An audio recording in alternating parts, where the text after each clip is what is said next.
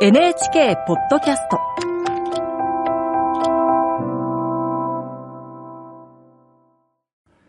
こんばんは、作家の高橋源一郎です。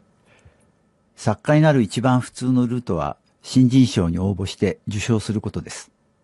しかし、それは普通に見えて普通ではありません。多くの新人賞に数千の応募作が集まります。では、どんな作品が新人賞に選ばれるのでしょうか実は全くわからないのです。大学や高校の入学試験問題なら正解があります。応募先の傾向がわかれば対策も立てられる。予備校や塾では全国模擬試験があって、自分の力がどのくらいなのか、どの大学や高校に入れるのかをある程度客観的に知ることができます。けれども、新人賞にはそんなものは何もありません。最後の候補作に絞り込む前に下読みと呼ばれる段階があります。数千を数本に絞るのです。多くの場合編集者が担当します。下読みの段階で、早々と落ちたある作品が別の新人賞で最後まで残り、結局受賞し、優れた作品と認められたこともあります。下読みが下した評価と選考委員の評価は大抵異なります。一方、選考委員全員が否定したのに、結局出版社の意向で出版され、大きな話題になった作品もあります。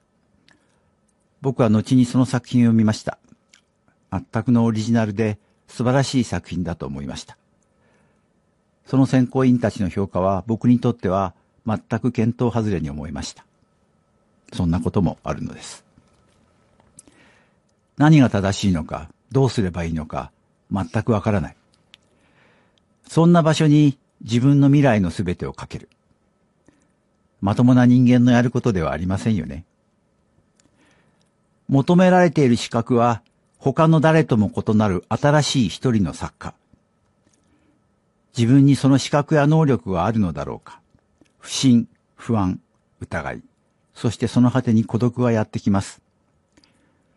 こんな意味のないことをしているのは世界で自分だけではないのかと。そこまでたどり着いてようやくスタートラインにつけるのだと僕は思います。他の誰とも異なる一人の道なら、実は全ての人々が歩んでいるからです。正解などないその人だけの人生という道を。自分もその一人だ。みんなと同じだったんだ。もしかしたら、書くことも読むことにも興味などなく、一生を費やす人たちと。何かを書くことは自分にとってただ生きることだけだったんだ。